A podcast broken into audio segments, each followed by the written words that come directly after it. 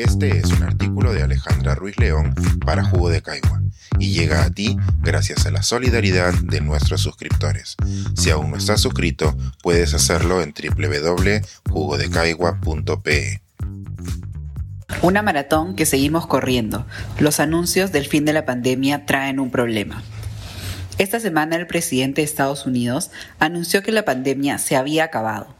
Al inicio pensé que se refería a que la situación estaba controlada, pero al revisar sus palabras textuales, Biden afirma que todavía tenemos un problema con el COVID.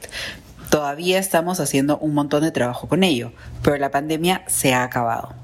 Como era de esperarse, las declaraciones de Biden no han cambiado en nada la pandemia y la única consecuencia ha sido una avalancha de réplicas. Las críticas de ambos sectores políticos eran de esperarse. Por una parte, los republicanos están de acuerdo con que la pandemia ha terminado, no porque Biden lo diga, sino porque durante ella promovieron diversas iniciativas que la negaban. De parte de los demócratas, la crítica nace porque no han tenido el apoyo en el Congreso para aprobar un presupuesto de 22 millones de dólares para continuar con los esfuerzos para contener la pandemia. Ambas partes cuestionan cuáles son las acciones para seguir a partir de las palabras de Biden. Por ejemplo, las declaraciones contradicen la campaña de vacunación que se acaba de iniciar en Estados Unidos. Según los expertos, es contradictorio ese anuncio mientras se llama a la población para que se vacunen con el refuerzo hecho con la variante Omicron antes de que llegue el invierno. La comunidad internacional de salud pública también ha criticado las palabras de Biden, principalmente porque el concepto de pandemia hacía alusión a una situación médica que afecta a diversos países. No es Estados Unidos quien decide cuándo una pandemia termina. Tal vez lo más cercano a tener una respuesta internacional será cuando la OMS oficialmente reconozca el fin de la pandemia, y se espera que esto tardará en llegar, pues la OMS suele ser conservadora en sus decisiones y busca representar la situación de un gran número de países. Por el momento, el director de la OMS ha respondido que estamos en el mejor momento para acabar con la pandemia, haciendo alusión que hay vacunas para todos los países, aunque el problema está en una distribución uniforme. También hay mejores tratamientos, conocimientos sobre enfermedad y más herramientas para rastrear la aparición de nuevas variantes. En sus declaraciones, el director de la OMS usa una analogía útil para comprender la situación actual.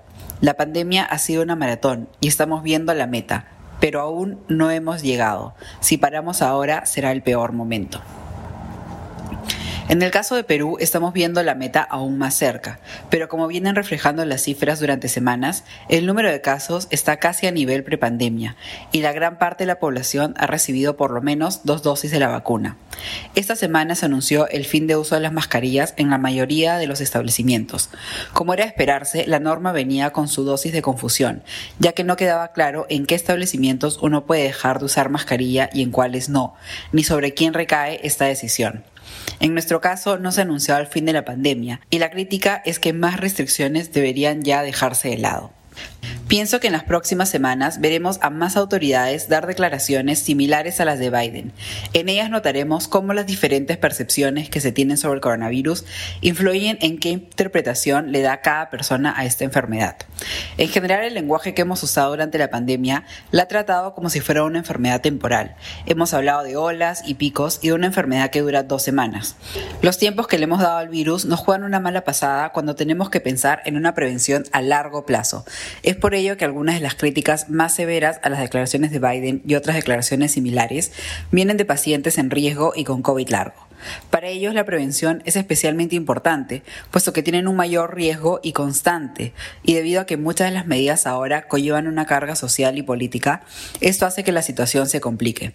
Por ejemplo, si una persona en riesgo continúa usando mascarilla N95 por indicación médica, y ahora el temor de que otras personas le digan que la pandemia ya acabó y que no tiene que continuar una medida que esa persona y su médico consideran necesarias.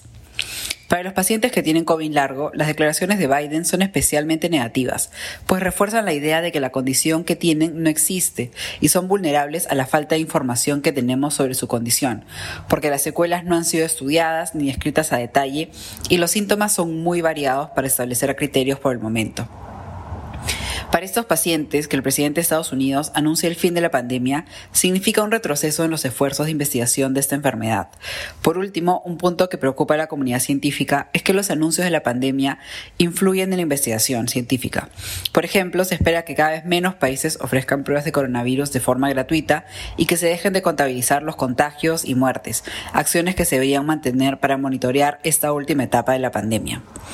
Como ha sido usual en toda la pandemia, la comunicación es un factor importante para informar a la población sobre qué acciones seguir y cómo afrontar esta etapa final.